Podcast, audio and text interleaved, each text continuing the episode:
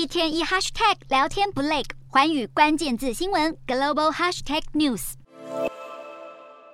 消费者买买买，在物价高涨的年代，南韩民众购物也得多掏点钱。为了继续打通膨，同时不扼杀经济成长，南韩央行缩小升息幅度，宣布调升基准利率一码至百分之三点二五，这是南韩央行连续第六个月升息。虽然恢复到一般的政策紧缩步调，但南韩央行总裁不忘强调，还不到讨论降息的时候。美国联准会则已经暗示，接下来可能会减缓升息步调，因为美国通膨似乎已经有放缓迹象。联准会十一月的会议记录显示，绝大多数决策官员支持放慢升息脚步，以降低过度紧缩的风险。十二月可能倾向升息两码。不过，北欧的瑞典央行为了控制通膨，不手软，在二十四号宣布一口气升息三码，达到十多年来最高的利率水。准百分之二点五零，并且预警将会继续升息。欧洲央行十二月则是可能第三度升息三码。欧央最鹰派官员表示，目前减缓升息步伐的空间仍然有限，究竟是继续维持鹰派立场，还是转向鸽派？欧洲与美国似乎呈现两样情。